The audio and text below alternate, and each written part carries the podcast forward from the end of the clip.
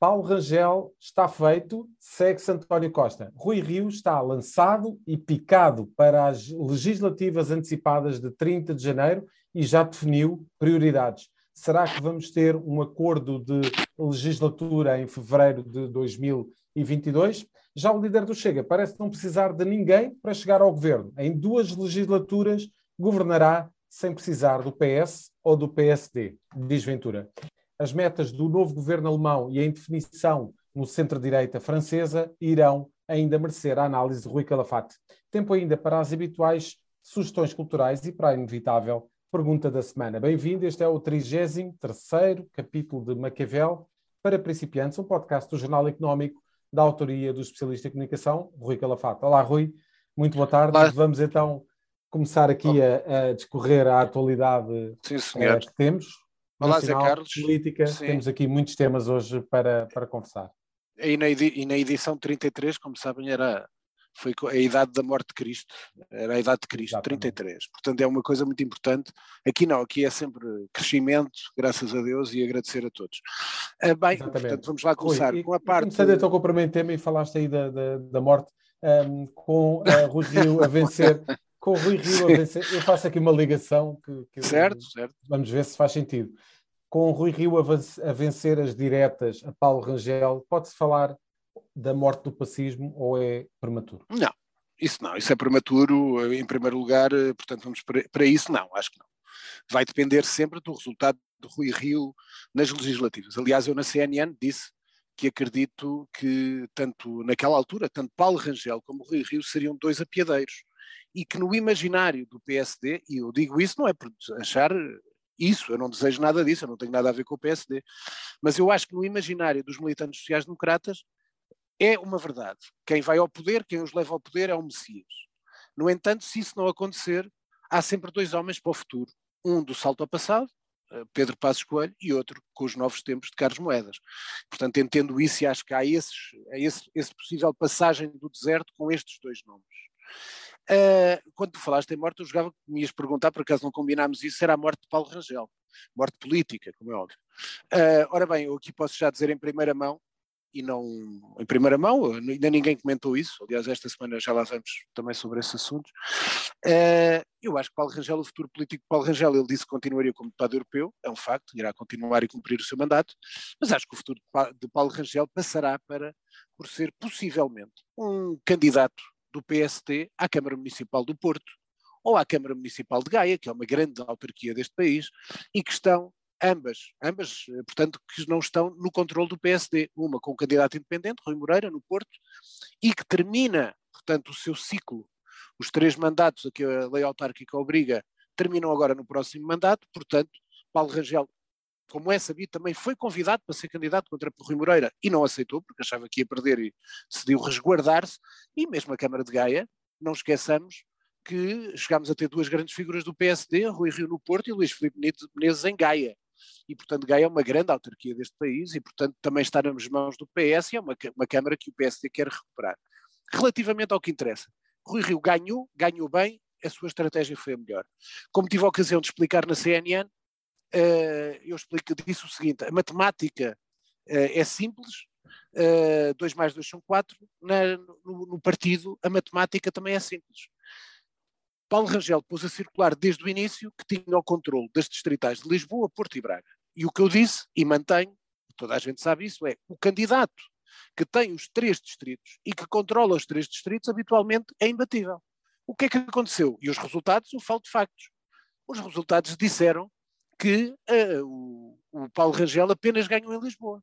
Perdeu Porto e Braga, ao contrário do que os seus elementos de campanha julgavam e apregoaram.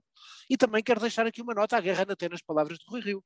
Que o Rui Rio, nessa noite eleitoral, num bom discurso final, uh, disse exatamente, chamou a atenção de alguns, de alguns que estão no aparelho, nas, nestas distritais que estão às vezes a cozinhar os seus interesses próprios e estão longe dos desejos dos militantes. E, portanto, quero deixar também já uma nota, em primeira mão, que é, passaram dois dias e ainda não vi nenhuma demissão das estruturas distritais de Porto e de Braga. Ora bem, se apoiaram um candidato e se as suas estratégias estavam erradas, se os militantes votaram contra os diretórios do aparelho, é natural que o presidente da Distrital do Porto e de Braga com honradez, pusessem pelo menos os, os lugares à disposição. Porquê é que não põem? É porque estás tudo a discutir os lugarzinhos, como para deputados agora que, vão estar em, em, cima da mesa. Agora, Rui Rio ganha muito bem. Há vencedores. Vencedores, uh, Salvador Malheiro, primeiro lugar. José Silvano, secretário-geral do partido. João Montenegro, que já tinha aqui falado, uma pessoa que conhece muito bem o aparelho. Algumas das pessoas que estiveram sempre com, com Rui Rio. O David Justino um André Coelho Lima, que foi um, uma estrela, uma rising star do PSD, agora com, com, Rui, com, Rui, com Rui Rio. Portanto, toda a entourage de, de, de Rui Rio está de parabéns. Ao contrário, se Paulo Rangel uh, ganhasse, se calhar eu estava aqui a anunciar-vos, ou teria anunciado na CNN em primeira mão, que a nova equipa de Rangel passaria por uma nova geração, com o Miguel Pinto Luz, que é mais conhecido, até já foi candidato à liderança do partido, e com uh, Pedro Rodrigues, com António Leitão Amaro e com a Margarida Balseiro Lopes.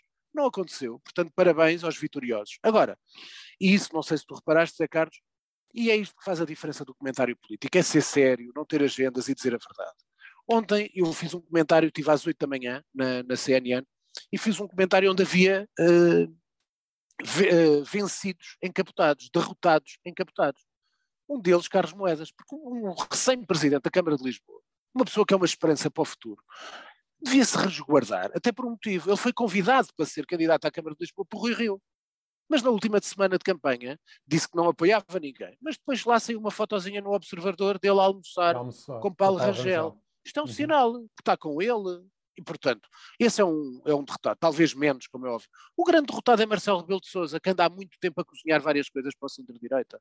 E aquilo que eu disse em televisão e que foi citado durante todo o dia na CNN, no domingo, terminando às nove da noite, em que põe uma frase de Marcelo em Angola, põe o meu comentário, e em estúdio, o vice-presidente Rui Rio, David Justino, diz à Cristina Reina, vendo o meu comentário, confirmando tudo aquilo que eu disse, e, portanto, a maneira de, altera, de ultrapassar algum ressentimento entre Marcelo e Rui Rio, porque o houve, porque todos nos lembramos, e eu comentei aqui, Zé Carlos, como tu te lembras, foi dos momentos mais cruéis que eu vi em televisão.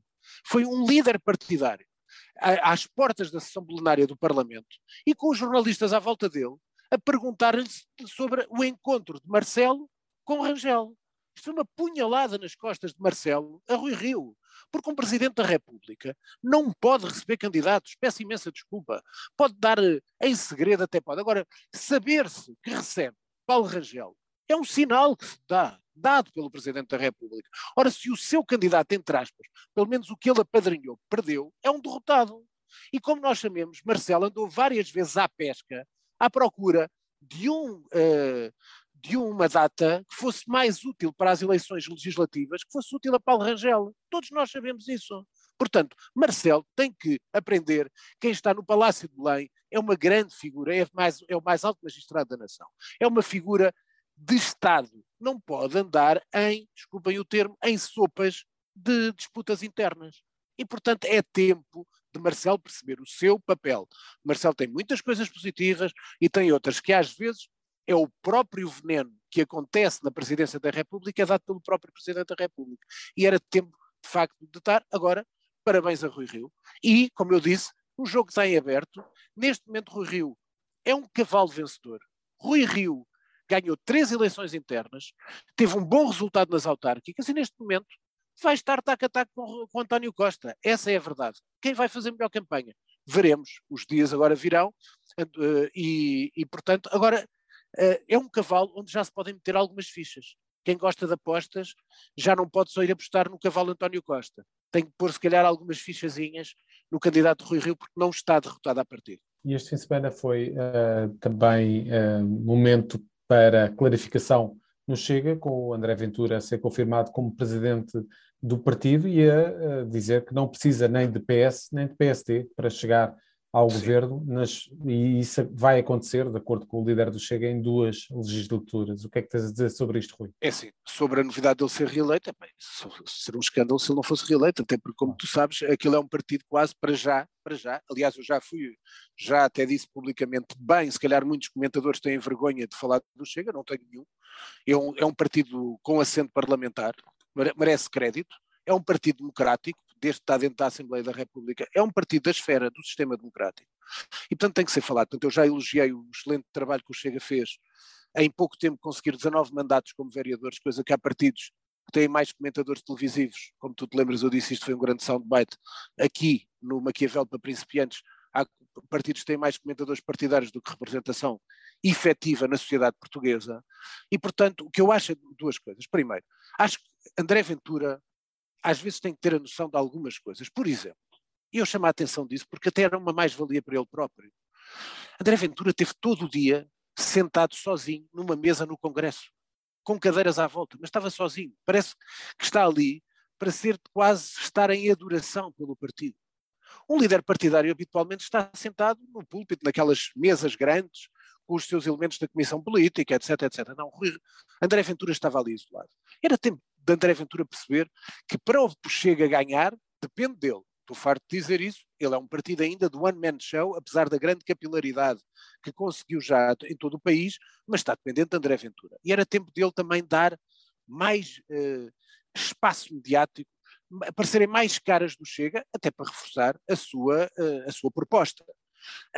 E depois duas coisas, acho que ele está a ser muito ambicioso ao dizer que espera 15%, de, de, resultado. Acho que a fasquia dos 10% é uma fasquia que pode ser uh, atingível. Relativamente a essa expressão dele, que em duas legislaturas será governo e liderará governo, é muito ambicioso, é ambicioso demais, a meu ver. Vamos ver o que é que as coisas uh, dizem. Agora, sobretudo, tem que ter é cuidado com algo.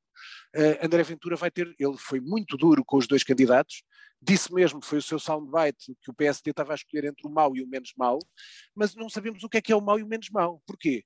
Se calhar o, o líder do PSD que mais pode entrar no Chega é Rui Rio, por causa da sua figura mais autoritária uh, do que Paulo Rangel. Mas ele jogou muito bem, tem esse soundbite que uh, com Rui Rio será uma muleta do PS. E, portanto, André Ventura vai mesmo dizer que o Chega é o maior partido de direita e que o PSD é uma muleta do PS. Este vai ser o discurso de toda a campanha eleitoral de André Ventura, por isso é que ele convidou militantes do PSD que não gostassem do resultado do Rio para votar em Rio Rio para votarem no Chega. Uh, mas vai ter esse apelo de voto útil. Portanto, vamos ver como é que o Chega vai resistir a uma mensagem de um bloco de direita liderado por Rio Rio, que vai combater um bloco de esquerda, bloco de esquerda, não é o bloco de esquerda, é um bloco de esquerda liderado por António Costa, que também irá pedir o voto útil à esquerda e Rui Rio irá pedir o voto útil à direita. Vejo muito ambicioso tanto o, o André Ventura como o, André, o João Coutinho de Figueiredo na Iniciativa Liberal. Vamos ver que tipo de campanha vai fazer Rui Rio e os resultados depois que virão. Temos também aqui a notícia de que a Inspeção Geral das Atividades de Saúde abriu um processo de averiguação às relações do pneumologista Filipe Frois com as farmacêuticas. Que comentário é que isto É um merece? assunto que quem nos ouve sabe que eu disse em primeira mão. Eu aqui anunciei que ia haver virologistas ou este tipo de especialistas que falam de pandemia que ninguém sabia quem eram e que de repente apareceram como enxames na, nas televisões, que havia, ia, ia, haver algumas investigações sobre algumas, alguns deles, como tu te lembras, é Carlos.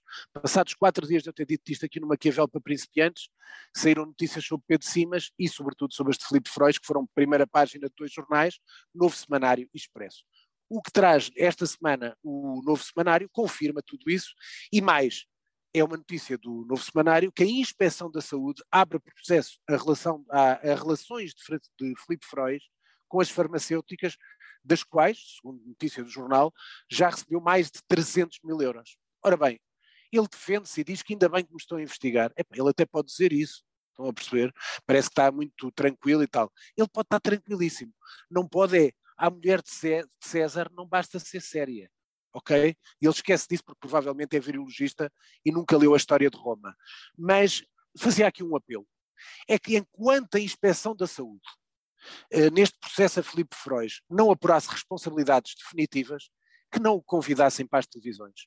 Porque, por um motivo simples que acabei de dizer, este senhor Filipe Frois tem que ser completamente sério e rigoroso.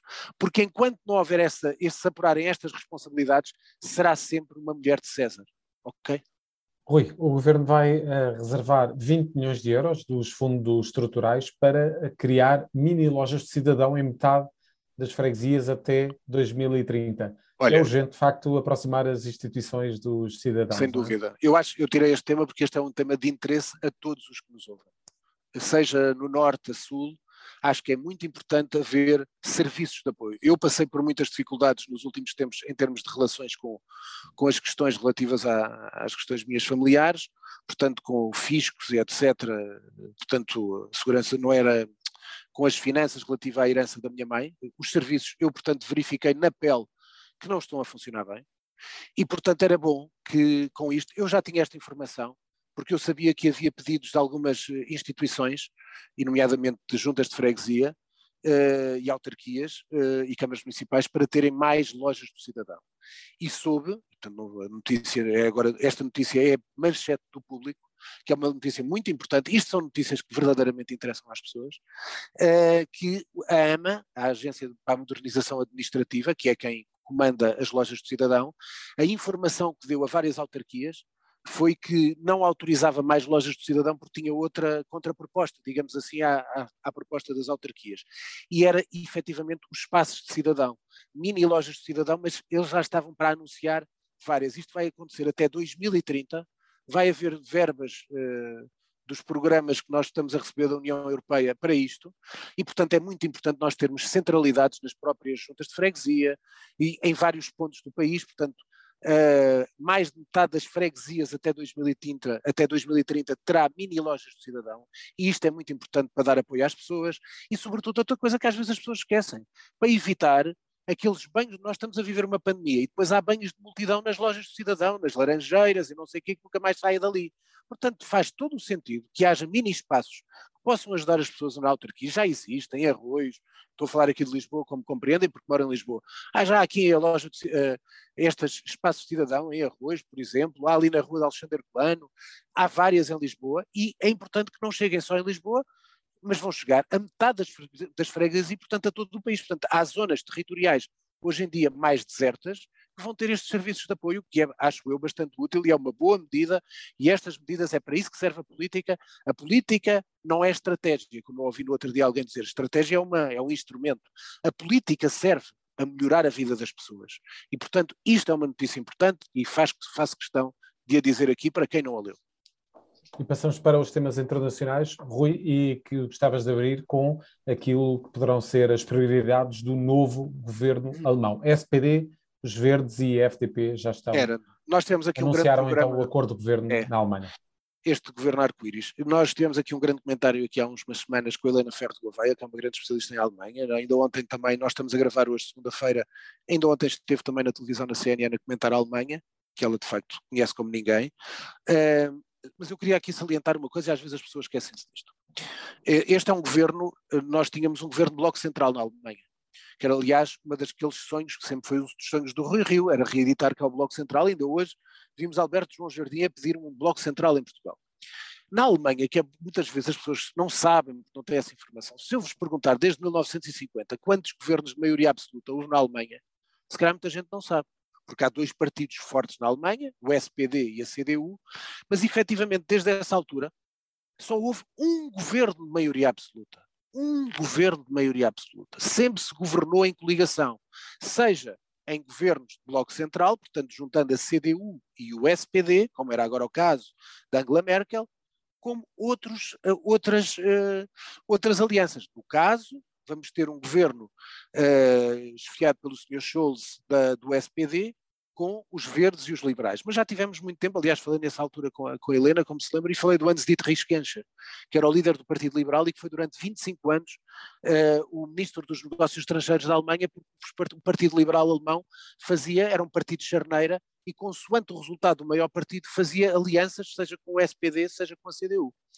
E, portanto, aqui o que acontece é, uh, acima de tudo, o líder da, o, do Lindner da, das finanças, que vai ter aquela que, que vai bater por várias causas humanitárias, novo líder na, relativamente à União Europeia, e depois uh, como é que vai bater o pé à Rússia e, e à China, mas prevê-se, agora nesta fase inicial, efetivamente, uh, uma nova voz e uma nova maneira de encarar o relacionamento da Alemanha com o exterior. E isso é interessante e é uma incógnita também que aí vem. E muito daquilo que aconteceu na Alemanha será naturalmente replicável no contexto europeu. Por outro lado, Rui, a direita francesa, centro-direita francês, continua aqui à procura de um bom candidato para as presidenciais. Era, Zé Carlos, nós já falámos aqui no, no programa da Ana Hidalgo, do ex, a maire de, de, Paris, que vai ser a candidata do Partido Socialista Francês, mas que está em sétimo lugar nas sondagens.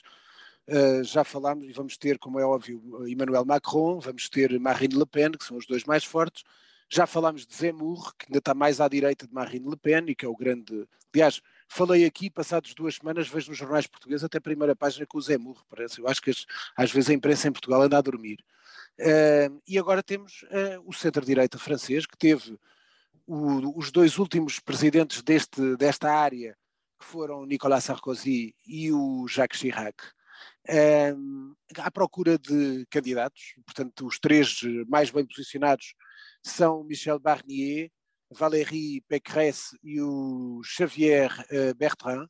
Não me parece que tenham grande grande destino, digamos assim, porque efetivamente a direita e neste momento também está fraca, porque o Macron uh, ocupa muito esse espaço e a extrema-direita tem vindo uh, a avançar para o centro e, portanto, Marine Le Pen, neste momento, poderá, tudo poderá passar por uma, uma, uma, um duelo entre Marine Le Pen e Macron, apesar deste senhor Zemmour, da extrema-direita, uh, também estar a crescer. Mas é hábito o centro-direita uh, tentar ter um candidato, mas neste caso parece-me que todos os esforços que aí venham não terão grande, grande sucesso.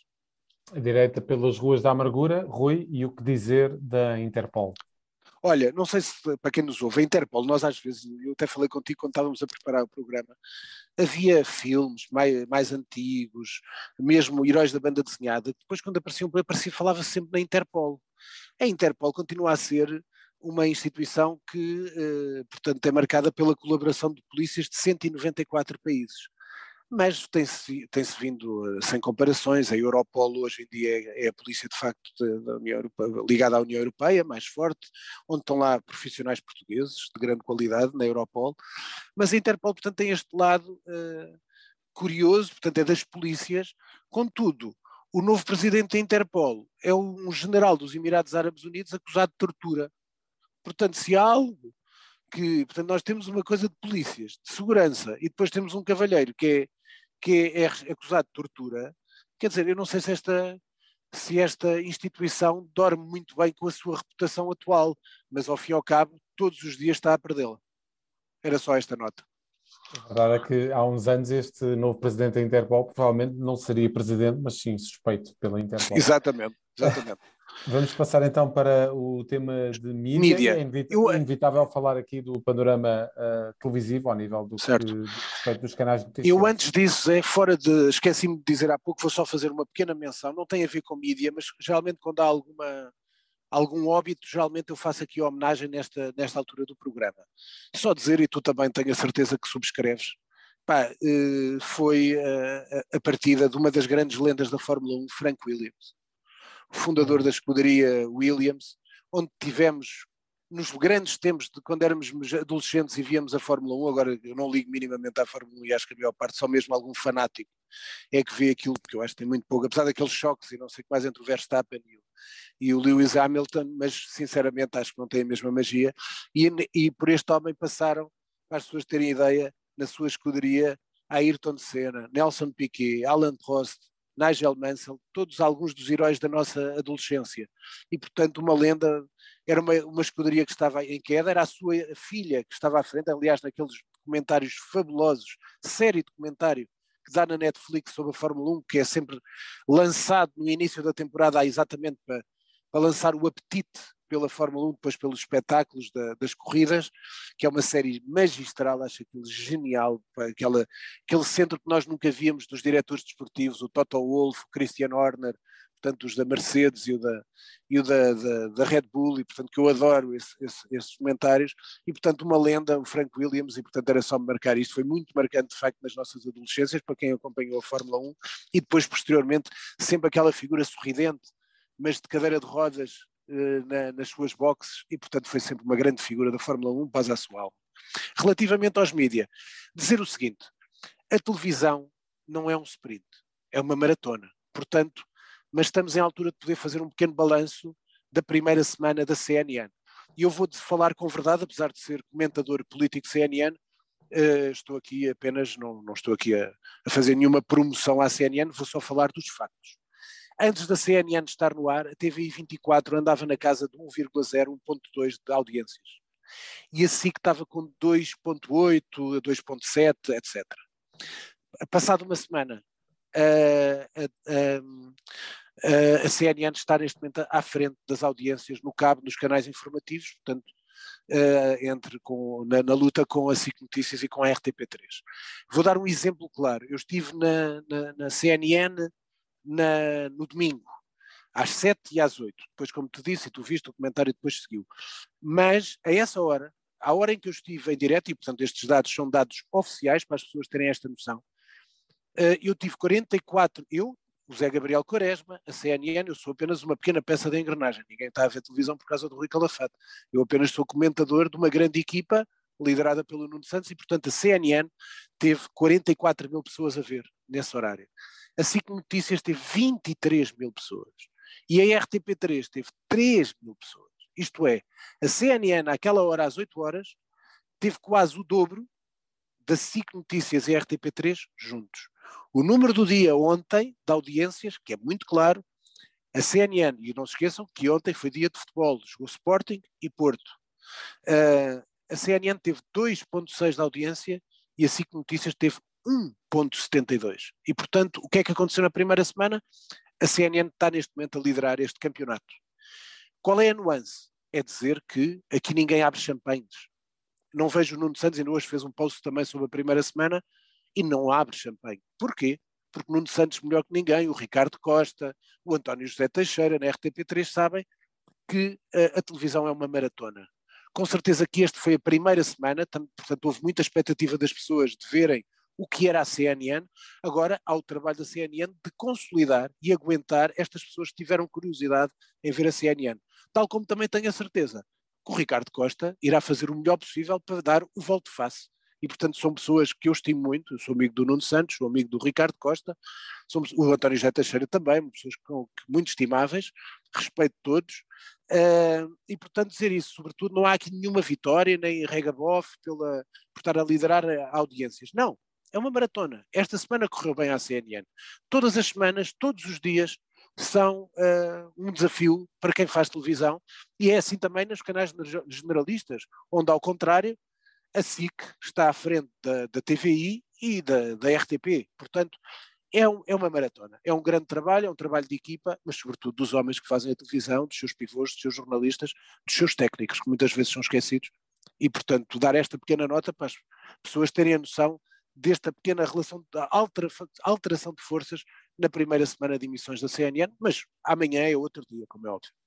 Estamos já quase no final deste podcast, certo. deste Maquiavel para principiantes. Olha, mas uh, temos eu vou, as sugestões culturais. É? Eu desta vez vou só fazer livros. Mas eu até vou dizer uma coisa: vamos ter pandemia, dizem que não vai haver confinamento, mas as pessoas vão estar mais limitadas. Deixo essa sugestão. Já falei várias vezes. Eu, quando quero livros espanhóis, vou ao corte inglês. O corte inglês faz a encomenda e quando chegam os livros, telefona-me, avisa, eu chego lá e pago. Não precisamos de andar com as questões de, de, algumas da Amazon e não sei o que mais, que depois há problemas na distribuição, etc. Portanto, sugiro, quem gosta de livros espanhóis, eu, por exemplo, estou farto de falar, corte inglês, Livraria da Travessa Brasileiros, onde costumo ir buscar livros, daqui a bocado irei, uh, e portanto, olha, encomendei de Espanha dois livros que te mostro. Portanto, para quem gosta, o quarto livro, total da tal Carmen Mola, que não se chama Carmen Mola, que eram os tais três senhores, três como tu vês, foi, é, que foi, foi o Prémio Planeta 2021, há uma trilogia fantástica que eu recomendo, já recomendei aqui várias vezes, e este é o novo livro que ganhou o Prémio Planeta La Bestia. Portanto, encomendei, mas não é a continuação dos outros três, este é outro livro. Depois, mandei vir por uma curiosidade, talvez tu te lembres, muita gente não o conhece em Portugal, mas quem conhece Espanha conhece. Há uma grande figura em Espanha que se chama Miguel Bosé.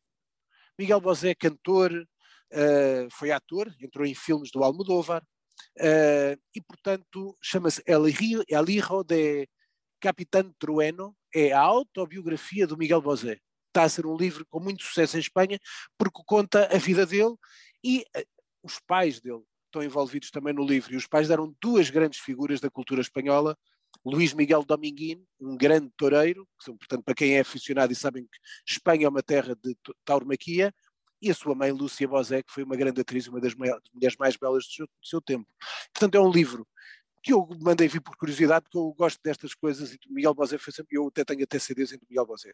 Os outros dois livros que eu sugiro, uh, é uma edição, de dois, uma reedição de 2021, eu tenho, tenho uma, uma, edição mais antiga, e comprei agora esta, porque vou ler, provavelmente no fim de semana, uma das grandes obras-primas da, da literatura mundial, que é o Deserto dos Tártaros, do Dino Buzzati, que eu recomendo vivamente. Há um filme, que é um filme de culto chamado O Deserto dos Tártaros, do Valério Zurlini, italiano, e portanto recomendo, é da Cavalo de Ferro, é uma das obras-primas da, da, literatura mundial, é um livro genial, já não o leio há muito tempo, vou ler agora, e depois, para quem gosta de história, livros portugueses, de um grande homem que se chama José Matoso, para conhecermos melhor o Dom Afonso Henriques, a edição é da Temas e Debates, e portanto, o nosso primeiro rei, porque há muitas uh, falhas ao nível das fontes para caracterizar uh, Dom Afonso Henriques, e José Matoso explica mesmo os contornos da lenda. E, portanto, depois vai buscar fontes para tentar reforçar a verdade sobre Dom Afonso Henriques. Portanto, é sempre importante. Há muitos livros sobre Dom Afonso Henriques, de Diogo Freitas do Amaral, etc. Mas José Matoso é José Matoso. E, portanto, recomendo temas e debates. Acho que é um grande livro, até para dar para as pessoas, em vez de comprarem livros de, de, daqueles rapazinhos que aparecem nas televisões, tipo Zé Rodrigues dos Santos, etc. Como escolhe, quando eu digo rapazinhos, com todo o respeito. Eu respeito muito o Zé Rodrigues dos Santos. A questão é, há gente que vai às vezes comprar livros no Natal e em que o critério é, como não percebem nada de literatura e compram poucos livros durante o ano, compram os livros dos rapazinhos que vêm na televisão. E compram o livro habitualmente do Zé Rodrigues dos Santos, que aí tem mais um livro na, nas bancas. Portanto, quem quiser comprar, que compre, como é óbvio. Acho que é muito melhor ler alguma coisa do que não ler nada. Mas se pudermos ler algo de melhor, eu tento dar as sugestões de qualidade para que vocês possam, se quiserem, como é óbvio, aproveitar. Ui, e fechamos então este Maquiavel para principiantes com a habitual. É só isso. É, é, quando é que acaba a vergonha do futebol português. Eu não, não estou aqui, não costumamos falar de futebol neste espaço, e aqui eu não falo de futebol em si. O que eu quero chamar a atenção, portanto, a mim não me interessa se estava a Bessada envolvida, se era o Benfica, se era o Sporting, se era o Tirsense, se era o Grupo Desportivo de Sesimbra. Não me interessa nada disso. Eu aqui não quero estar a pôr uh, nomes e a chamar nomes a um clube ou outro. Não é isso. Eu acho é que há aqui duas entidades que deviam uh, dar-se à, à, à, realidade epá, e, e terem alguma vergonha. Como é óbvio, a Liga Portugal. Porque a Liga Portugal é a organizadora da competição. E a DGS, se nós estamos no período em que estamos a viver, com não sei quantos jogadores abeçados, infectados, a ver um jogo com novos jogadores que também podem estar infectados de alguma maneira, portanto é pôr em risco também a integridade dos outros jogadores da equipa que estava adversária, no caso Benfica, que o ano passado, como é óbvio, todos sabemos, também passou por vários casos de Covid. Portanto, a DGS devia ter visto o que é que estava a dar e a Liga Portugal pelo menos devia dar-se ao respeito pá, dizendo o seguinte, que era, não há condições, meus amigos, vamos tentar organizar aqui outra data, até porque nós já vimos o presidente do Rui Pedro Soares e o Rui Costa, o Rui Pedro Soares defendendo que, não, que não houvesse jogo, se não aparecesse tinha falta de comparência. Mas vemos Rui Costa, que tem um calendário mais cheio, até com a Champions League, etc., dizer que discutindo as coisas como elas são, poderiam ter outra data para realizar o jogo e evitar uma vergonha. Foi uma goleada do, de um clube sobre outro, mas não foi uma goleada de nenhum clube sobre outro. Foi, acima de tudo, uma goleada na falta de respeito que cada vez mais há pelo futebol português e, sobretudo, pela verdade no futebol. E lamento, sinceramente, foi dos espetáculos mais ignóbeis que eu vi e quem se deve dar ao respeito, mais de clubes, não quero atacar ninguém, era Pedro Proença e a senhora Graça Freitas. Muito obrigado, Rui. Até para a próxima semana. Fechamos assim o Maquiavel para principiantes. É um podcast da autoria de Rui Calafate, conta com a condução de José Carlos Lourinho e o som é cuidado por Nuno Braga. A música está a cargo de Casper. Fechamos o manual. Até para a semana.